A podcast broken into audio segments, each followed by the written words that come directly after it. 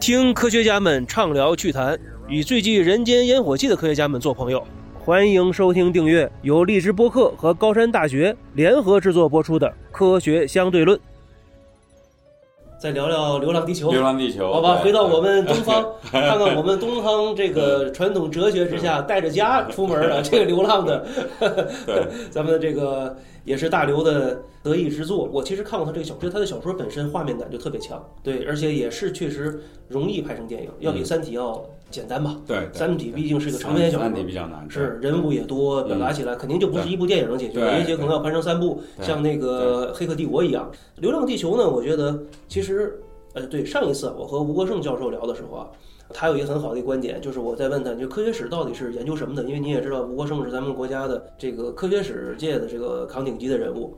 他说呢，给我一个很好的一个新的一个观点，他说科学史实际上是研究的科学的人性，科学家的人性，科学在发展的过程中，它体现出来的一个人性，其实就跟历史和这个文学是有异曲同工之妙的，也都是在研究这个人性的一个表现。呃，星际穿越也好，还是流浪地球也好，其实我觉得我看到最根本一点，还都是爱，一种感情，一种责任。这责任其实也是一种爱嘛，对吧？最后起了一个关键性的一个作用，才能让人类团结起来。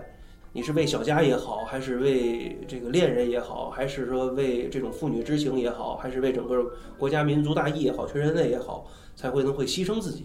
但是中国的这个模式呢，就我觉得可能更加直接一些，就是不如这个。当然，这是我个人的感觉啊。星际穿越好像更加柔和一点，流浪地球呢，我觉得在这方面好像是稍微的硬了一点。我不知道您怎么感觉啊？这我是随便乱评论。我的当然也是从自己的喜好哈，嗯啊，自己的观点来看《流浪地球》和《星际穿越》的区别。因为刚才讲到《星际穿越》里面讲这个英雄救美啊，呃，好莱坞大片里面。呃惯用桥段的一个对经典的桥段嘛，每次表现的不同，对每表现方式不同，但是这件事情是一定要出现的。就是我们每次都说它里面一定会有，但是它以什么方式来表现出来，那这是艺术家的本事，对不对？对对但这件事这个事情是一定要有的。是那么还有另外一件事情，就是说它一定也是要有的，就是大团圆啊，这是他的电影最后一定是个结局是好的，对，这个一定是大胜利、是团圆的啊，是的这个也是这样子的。所以这是他这个里面比较呃，既是它的套路，呃，同时也是我们特别期待的，嗯，也是我们知道一定会发生这样。但是呢，在这么难的、这么复杂的、眼看做不成的情况之下，怎么要把这个美给救出来？怎么能够大腿扭转乾坤？怎么做到？这是最惊心动魄的，我们最期待的事情哈。对，所以这是我喜欢看好。看了两小时就为等最后啊，就就等你最后怎么做成这个？我知道你一定能做成，对不对？你怎么把它做成呢？就在等这个。那么《流浪地球》的话呢，这两点都没有。可能中国文化里面英雄救美本来也不多，对不对？嗯好像以前都是小姐收留什么落难秀才。对呀、所以这个，所以所以咱们这个大团圆的话呢，也不是那么多，咱们好像悲剧还比较多一点。嗯当然，这是大刘的一种表现手段哈。呃，他的科幻呢，暗黑成分比较大。嗯呃，我跟大刘算不上特别的熟，但是也有过一些交往。嗯有一次我们两个。吃饭时候不是像今天咱们嗯这这么多人又喝酒吃饭，我们是呃开完会自助餐，然后一个小桌就我们俩对面，嗯人少了嘛，我就可以讲一些我平时不愿意当着别人讲的话哈。呃，那在公开场我都说这个，这个我多么崇拜，多么仰望大刘哈，他的。呃，著作呀是多么的伟大，多么的好啊！这公关场肯定这么说。那既然我们两个人，我就必要这样了，对吧？是是是，说大刘，其实我挺不喜欢你的嗯科幻小说的，这个倒也不奇怪。那那你到底为啥不喜欢，对不对？嗯为啥不喜欢？我因为我刚才还说了大刘的作品，如果说好，这不转身就剩俩人，你就说我不好。我不喜欢你电影里面暗黑的呃这个元素，看着特别的压抑，压抑特别的压抑。呃，尤其是他，比如说他这个《三体》啊，从那文革开始啊，我说我特别不喜欢。这是我个人的爱好哈，嗯我是好了伤疤忘了疼的那种人，嗯不愿意回顾过去那些不好的事情，我嗯特别不愿意回顾。让它都随风去吧。那还让他去了，过去就过去了。但是我总喜过去的事情，我总是只想好的东西啊。所以那种事情我也不是不知道，文革当那时候我都知道。但是呢，这个作为一种叙事，作为一种主题来讲，我就不喜欢。呃，我也跟他这么说。呃，他说张老师，这我理解了。他说但是呢，就是我写科幻的时候，这是我的表现手法，否则我没法讲故事啊，没法讲故事，这是我的一种手法。对呃，那么你不喜欢，我理解了。嗯理解。但是我喜欢的是大刘的想象力，想象力极为丰富，而且他对科学的理解把握非常深，他还真的读科学文献。哦，他真的关注科学进展，所以你看它里面用的那些东西啊，都不怎么偏，都很正统的，用的科学都很正统。当然你说有多么高深，不一定很高深，对，但是呢，它很前沿，很正统。当然你说它高深的程度跟刚才讲的诺奖或者说索尔米，那当然是差得很远的事儿，但至少呃，它呃并不离谱。所以这是他好的一面，但是呢，就是说他叙事的一面，他讲了不用大团圆，不用喜剧，而用悲剧，用这种暗黑的语言，这是他的一种表现的手法。所以这也很难说是东方文化和西方文化的区别啊，那可能就是大刘他自己表现手法和好莱坞的区别，大概是这样。但是呢，确实，呃，《流浪地球》里面体现的文化的价值观，这是有中国元素的。啊，就是带着家走啊！中国人对这个家是重要的不得了，对不对？比西方人这个是重要的多，多得多。虽然说房子只有七十年产权，但我也得带着走。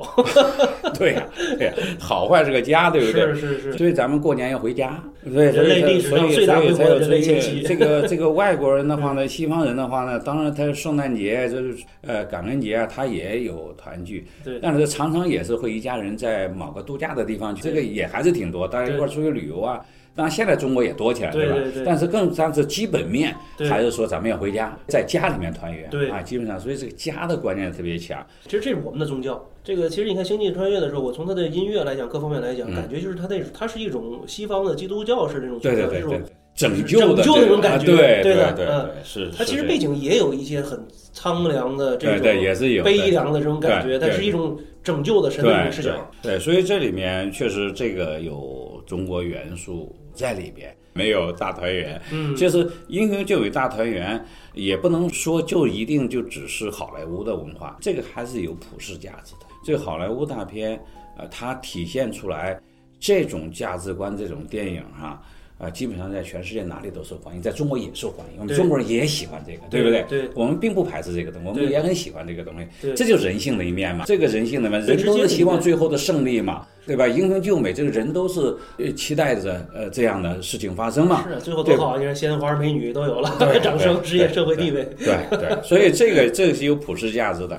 但是带着家，不管家多破哈、都不行了，也要带着跑，这个代价很大，也要带着跑哈、家里面再穷，我、这个放假了回家了，总是觉得呃完成了做了一件很想做的事情，这个是独特的中国元素在这个里面。这这个中国元素是不是普世价值？呃，倒不一定，因为它是文化的嘛。中国的文化应该说现在并没有变成世界上被广泛认可的一个文化，对对吧？但是这个好莱坞的这个文化的话，在全世界是得到认可的，所以这里面的话呢，和文化的影响力还是很有关系的。这个里面，这个美国在在过去的半个世纪里面，它的经济、技术的统治，对全世界统治和它的文化的输出这之间是有直接的关联。那实际上现在也轮到我们了，我们我觉得快了，就是说我这个里面反映的是中国的元素，我们中国人很认可。但是呢，你看这个《流浪地球》这个电影哈、在世界其他国家也放了，也翻成了别的语言，但是呢，没有受到太多的关注，基本上是这些地方的华人看。对其他人看的很少，就说明我们中国文化对世界的影响啊，现在还远远不够。，就是咱们软实力还是一个对对，所以随着我们中国国力的增强哈，嗯，呃，这种呃早晚，我觉得这里面的中国元素也会变成这个普世的价值。那我的问题来了，也就是说，假设现在如果发生像《星际穿越》或者《流浪地球》的背景的这些无法克服的不可抗力的灾难的问题，也就是说，在现在这个时点，可能由于文化的原因，那么我们全世界可能最后解决的方案可能是按照《星际穿越》的一个方式。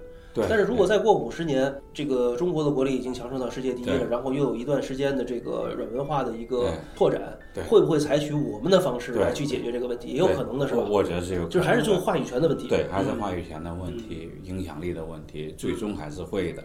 嗯啊，但从另外一个角度来讲，我们刚才讲的比较多的，嗯呃，《星际穿越》里面它用的道具，叫虫洞啊、嗯。黑洞啊、引力波呀，啊、用了这些道具，然后呃，然后在多维空间呀、嗯。对不对？高维空间，然后这种穿越啊，这种的话又和现代科学又紧密的结合，这个又变成是一个普世的嗯。事情，因为现代科学肯定在所有文化里面都都是普世的，都是普世的，这个没有说呃中国人的这个大统一理论，外国人大统一理论，大统一理论就是大统一理论，对。量子力学就是量子力学，相对论就是相对论，这个是普世的。是的，所以他也用了普世的语言，普世的语言就是科学的语言。所以，现在我们就当然人之间交往的最多的用的更多语言是英语，嗯。但是真正的普世的语言就是科学的语言。所以他在这个里面用的基本的道具，用的基本的语言，它的背景又是普世的。嗯，不是，所以这个电影它为什么会得了普世的呃欢迎？哎，全世界都受到欢迎，它也是非常有道理的。用的语言是不一样的。呃，《流浪地球》这个里面，我们可以看到，它用到的技术没有太多硬核的啊，也没有太多特别现代的东西，可能比较硬核的现代就是那个烧石头啊。对啊，这个我觉得咱们现在应该还是达不到吧。啊，这个咱们虽然达不到，但这个从但是这个的科学本身不是最前沿的科学，对它只是个技术上现在没有做到而已，是就核聚变嘛，核聚变，对。核聚变嘛，它，只不过我们现在只能烧氢，对啊对啊对，因为是烧石头，所以从科学来讲，它并没有，并不是这个呃大家特别关心的最前沿的、最尖端的科学，而是具体的某一个技术。呃，里面呢用的其他的一些道具，比如说那个大卡车呀，嗯，那个枪啊什么的，嗯，你一看基本上是二战的时候的东西，对不嗯对？所以也没有太多的现代感。所以在这个方面的话呢，和《星际穿越》相比，还是有一代的这个差别。无论是它科学上面，或者它用的技术上面，都还是有一代的差别。你看，像《流浪地球》里，它比如说全世界造了这么多的这个烧石头的这个这星叫什么？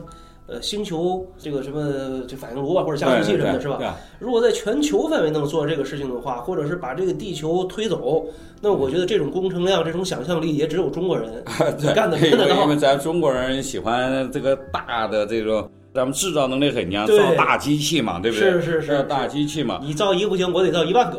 对对，所以这体这也是中国的这个工业的模式，嗯所以制造业就是说大型的这个重型的制造业在这个里面反映出来了。但这个很显然不是最先进的技术，对不对？对不是最先进的技术，而是指大规模的应用。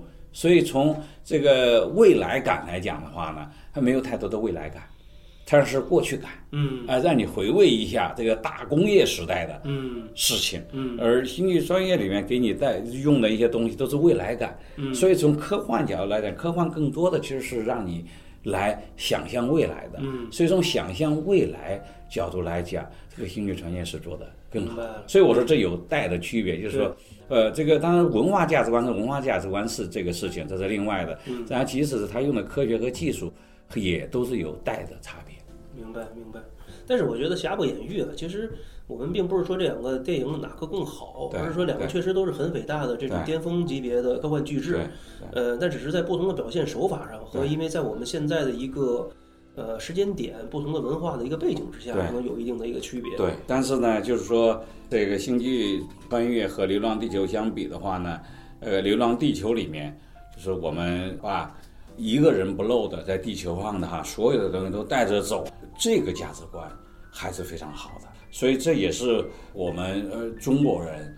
呃，特别想做到的事情，就是说要好，大家就一起好。啊、它里面倒没有别的方案，就是这个方案了。是成不成就是它了。哦，他也说了方案了。一开始大家讨论过啊做一个，比如大的一个飞船，一个风力系统过去。对对对。但是实际上呢，讨论了一下，这个可能不可行，还是靠地球这么大一个。这。个，呃因为他本来这个飞船呢可以自己跑掉的，对不对？对那算是个 Plan B，对不对？对就他们跑掉就行了嘛对。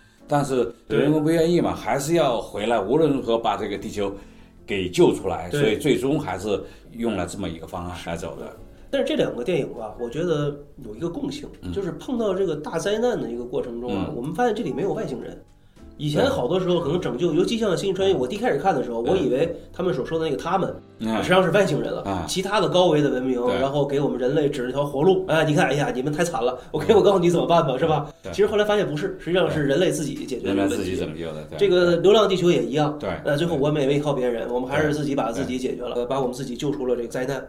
那么，因为您是研究天文学，您是著名的天文学家，那咱们聊聊，我觉得地外文明的事儿，地外生命的事儿。对从概率上来讲，肯定是存在地外生命，我觉得也是这样，对吧？但是会不会就是真的有很多的这个更高维的地外的生命正在看着我们，或者是以某种方式关注着我们，或者怎么样的？其实这个我觉得也是一个很好、很有意思的话题。当然，地外文明是很多科幻里面最喜欢的对，最喜欢用的哈，因为那可以一招儿可以把所有的问题都解决，对 不对？我们不行了，是，然后外星文明来了，或者是外星的坏的，然后还有好的，对吧？这就是中国人老话说的“画鬼最易”，反正你也没见过鬼，我怎么对画都行。对你反正 反正这个能力就比我们强得多。对你做不到，全能做到。是啊做到，这肯定是不用呃是问为什么对，是这个是比较简单的。嗯所以你要想做这个难度比较高的科幻的话呢，就别这么做。所以这两个电影都没这么做，哦我们难度比较高，对不对？那个难度比较低对吧 OK，明白难度比较低，所以那家可能更偏向于文学了，这个啊，对，不需要太多的想象力嘛，嗯你反正咱弄不成了嘛，对吧？是他是是那个，所以我觉得还是不用为好。嗯那么当然，这是不是有外星文明啊？当然是个一个严肃的科学问题。答案，呃，当然是我们现在不知道。嗯因为科学嘛，就尊重事实，对不对？从我们还没有找到，我们就不能说它一定存在。但是呢，我们科学可以做推测，对不对？我们可以基于我们现有的科学知识和科学理论，我们推测一下，应不应该有外星文明？有外星文明是否违反我们已知的科学规律？这件事情是我们是可以做的，对不对？对然后，如果说我们推断的结果是说，看来外星文明还是很可能有的，那么在这种情况之下，我们就去找。当然，现在科学家都在找啊，地外的，不是说找外星人啊，我们肯定找地外文明。那这肯定是一个很主要的，呃，目前也是比较前沿的一个科学研究。那为什么科学家干这件事情？如果没有足够的道理，你就不会去干这件事情，对不对？那还是非常有道理。因为首先我们有一个基本的假设，就是说我们是假设进化论是成立的。换句话说，我们人类是由更低等一点的，呃，我们高级生命是从低级生命来的，我们人类又是高级生命里面最终进化出来的，然后低级生命又是从没有的生命来的。那么如果是这样的话呢，我们就说，呃，为什么地球上有人呢？是因为地球这个环境有生命产生的基本条件条件，然后在这种情况之下，生命产生了，然后呢，生命还会进化，或者说会演化，嗯，最终由于各种复杂的原因，我们人类砰的一下就出来了，我们今天就在这儿了。那如果是这样的话呢，就可以问一个问题：那么地球很特别吗？如果地球很特别，那你就说，那这个人类在地球上，那地球上有人类，别人就没有了，对不对？嗯。因为地球是不是特别？答案是地球不特别。不特那么，呃，地球在呃太阳系里面，当然算是环境比较好的哈。但是以前像火星的环境可能也不错，是的是对不对？所以地球在整个太阳系里面可能也不是非常的特别，所以嗯目前看来是环境比较好。但是我还可以问一个问题：太阳特别吗？太阳就更不特别。其实人类的科学历史就是一直在发现，我们其实一点也不特殊。我们一点也不特殊，嗯对吧？所以太阳也不特别，地球也不特别。那这样的话呢，在整个银河系，更不用说在整个宇宙，银河系里面，应该有很多能够产生生命的这样的环境。嗯那么有没有呢？啊，这应该有，有没有呢？现在发现有。嗯现在就找到了很多类似于太阳系这样的其他的我们叫恒星行星系统，对，确实是有的啊，那就找到了。所以这个推测，这个地球不特别，太阳系不特别这件事情已经被证明了。那么既然如此，地球上面能有生命，其他地方为什么没有？那么你可以说，哎，这个呃生命进化来挺不容易的，那么就算一下嘛，对吧？假设一些各种几率嗯哦，嘛我，记得好像有一个有一个公式叫做德雷特公式，呃对不对？然后那个公式写出来啊，各种可能都算上之后，然后就发现，银河系里面应该有，应该在银河的历史上产生过很多智慧的生命，应该产生过。然后我们再看看人类在地球上的时间一共才多长时间？这段时间和整个宇宙的时间相比完全互列不嗯离。所以呢，这样的话呢，在宇宙的历史上面，更不用说现在了啊，更不用在历史上面就产生过非常非常多的生命。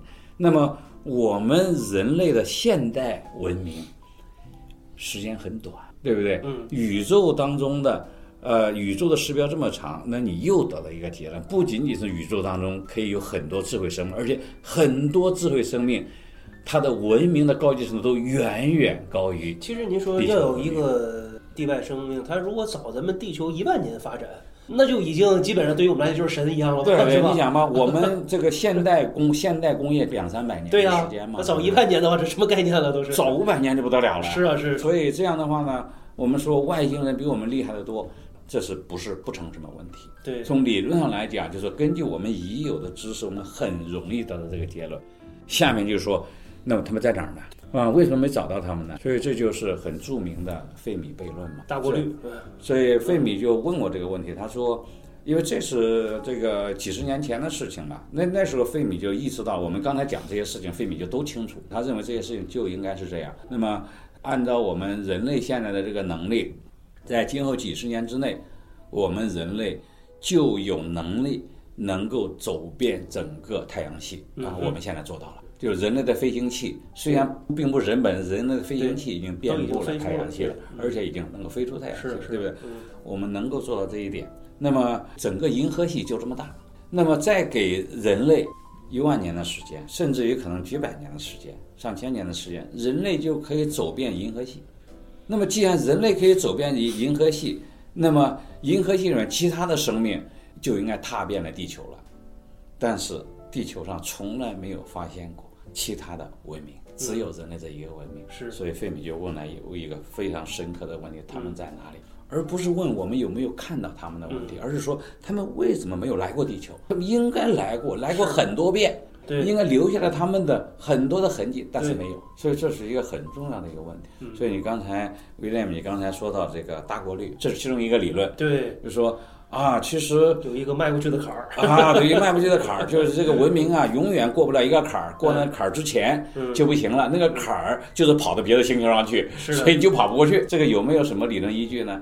也是一个逻辑的推理而已。啊，纯属推测，就是说从他们没有来而说，为什么他没没有来？因为他来不了，其实跟没说一样啊。为什么没来？因为他来不了。还要问他们为什么他来不了啊？他来不了是因为他来之前就死了。那为什么他来之前就死了？为什么有大过滤器？呃，这个问题对其实呃现在还回回答不了，就是最终这个问题问下去没有答案，所以我们现在回答不了这个问题。其实我觉得也是不是因为咱们人类真正能够观测科学的观测星空，或者我们现代科学的时间太短了，对于整个历史对宇宙来讲。对我们人类来讲可能是这样，但是费米说的是为什么他没来地球？哦，是的，是的，对，反过来来讲没有留，他没有留下任何的痕对，迹。就是说，因为刚才威廉明也说了，就是说比我们高级上万年的、上百万年的，甚至上亿年智慧生命应该有的是，他们应该在宇宙当中飞来飞去，应该一点问题都没有，对不对？对，我们才这么短的时间，我们就能够干成这样的事情，给他们那么长时间，这啥干不成啊？所以还不能解释他们为什么没来这儿，可以解释我们为什么没找到他们，因为我们还不够先进，对不对？他们足够先进，为什么还没有来？所以我们现在回答不了这些问题，那就是我们的科学研究还没有到那种程度，或者说我们天文学家的望远镜还不够。呃，我们如果说我们天文学家望远镜足够先进，我们每一个星球都给它仔细看看。虽然它来不了这儿，你至少你刚才讲过这个大过滤，大过滤，那它没了，中间留点啥嘛，对不对？我们看看是不是在那儿，对不对？是是是。这这我但我们现在所所以，我非常支持您的这个 几百颗这个这个小口径的这个卫星，呃，这个天文望远镜多卫星，多看一些没错没错没错，看一些是是，我们不做一个最大的，我们做一个矩阵，这么多在天空当中。所以，我们人类啊，对我们这个宇宙的了解还非常非常的少。我们只有四百年的时间嘛，嗯就伽利略在这个一六零九年发明天文望远镜，讲天文望远镜，因为望远镜是在他前一年荷兰人就已经发明了，但只不过没用来呃观测天文呢。第二年，伽利略把这个望远镜改造了之后，可以观测宇宙，所以这只有四百年的时间。和整个宇宙的时间相比，非常的短，对不对？所以我们对整个宇宙的认识其实还是非常的肤浅的，是我们知道东西非常的少。嗯，常常会有人问我，您做这做天文的研究，我们也不能把那个天体给搬过来，这有啥用，对不对？一个最大的用处就是，我们人类真的是想知道这个宇宙当中都有些什么，包括有没有外星人，包括为什么他们还没来，是这些问题这都是终极问题。啊，你这人类是想回答这个问题的。当然，你说有些人跟我说，呃，我也就还就剩下几十年的生命了，我管他呢，我吃饱喝足了就行了。但是作为个人可以，作为整个人类是要管的。是这个人生不满百，常怀千岁忧嘛。是 这是咱们人类文明的一个，这整个人也是我们的痛苦和烦恼的来源。对对，我们人不是一个动物，只关心我自己这一生。所以人类作为一个整体，始终是关心我们整个人类的未来，那么也关心整个宇宙的未来。整个宇宙是什么样？我们这就是我们作为人类非常特别的地方。所以我说，我们人类跟动物有什么区别啊？动物好像没有天文学家。对，这个是唯一的区别。哎，其实啊，就是说，我觉得我就像霍金所说的啊，如果真的是得到了外星人的信息啊，千万别回答，因为真的是这个祸福难定啊。但是我特别希望什么呢？我能够走出去找到他们，我是主动的那一方，嗯人类是主动的那一方对，而不是我被动的啊。你那天突然来了，哎呦，坏了。这个不一定是好事儿，对吧？他能来的话，能毁，那也就是说能毁灭我们是非常容易的一个事儿。所以说，那就是您觉得这个咱们说的星际旅行，或者说这个肉航行，在这个领域您怎么看？就是说所谓的重要性，还有可能性，还有我们现在所面临的一些困难，主要在哪里呢？因为这个就和刚才咱们讲的《流浪地球》和《星际穿越》都很有关系了，对不对？这两个电影它的背景其实都是人类要跑路，那跑哪里，对不对？嗯，因为都告诉我们，最终你是避免不了跑路的命运的。对因为这个是有扎实的科学依据。根据我们现在的了解，现在对科学的理解，对呃太阳系的理解，对地球的理解，人类如果想永人类的文明想永远保留下去的话，哈，必须有必须有其他方法对。因为在地球上是不可能让人类文明永远保持下去的因为最终是会发生一些事情。是的。无论是说人类把地球折腾的不行了，这是星际穿越，对吧？对对。人类把地球折腾的环境不行了，或者说是太阳太阳的演化把地球折腾的不行了，或者说将来来一颗陨石啊，陨石很大的一个陨石啊，或者说啊一个天文灾难性的事件，或者是现在您说现在现在这个 coronavirus 就是对这个新冠，对是吧？这些都是不知道怎么回事。对对，我我写过一篇文章来解释为什么说这个没有这个其他的地方文明到咱们这儿来，就和这个新冠有关系啊，它是科幻性的。我写过一篇文章，这是大过滤器可能。啊，这是可能是那是大过滤器啊。今咱今天咱不谈这个，呃，对，就是说，就从人类未来的命运上来讲，如果人类不想灭亡，对很显然人类不想灭亡，对不对？因为个人不可避免要灭亡，但是人类不想灭亡。如果人类不想灭亡，那必须要找到另外一个地方去。那你去哪里？所以，我们就必须要探索这个宇宙，必须给人类寻找未来的家园。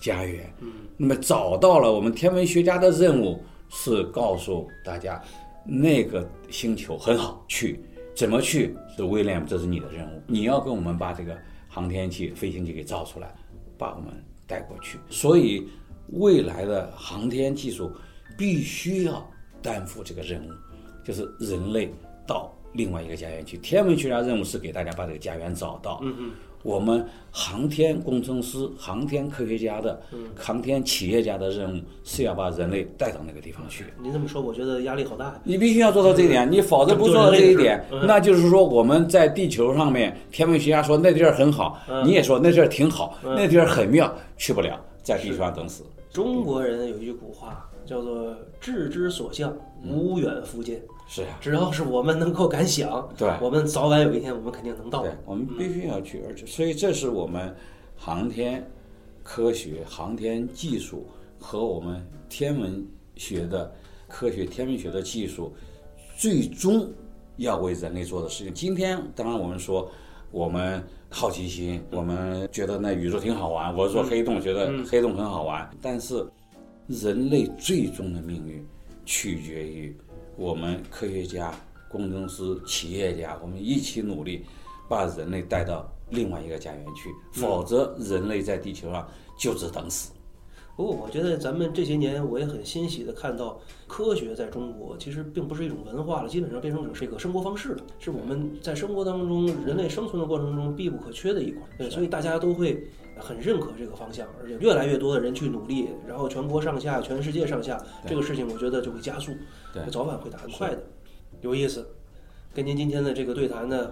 聊天呢，我其实也学到了很多东西，尤其咱们两个人 聊了很多的这个电影的一些事情，从硬科学、硬科技聊到了中西中西方文化的一个这个特点不同，然后又聊到了我们的这个未来的我们这个如果碰到一个大的这种毁灭性的一个灾难的话，我们的一些的可能性的解决方案，还有我们的这个地外文明肯定是有，我们还要主动去解决这个问题。对，所以说，我觉得这个人类的这个未来的这个解决方案，咱俩都已经给他说说清楚了。对对对，必须要这么做。对，好，这非常感谢张胜南教授，好？谢谢威廉。感谢大家收听本期节目，我是威廉，欢迎大家留言，多多交流。这里是由高山大学联合荔枝出品的播客节目，咱们下期节目再见，谢谢。好，再见，谢谢大家。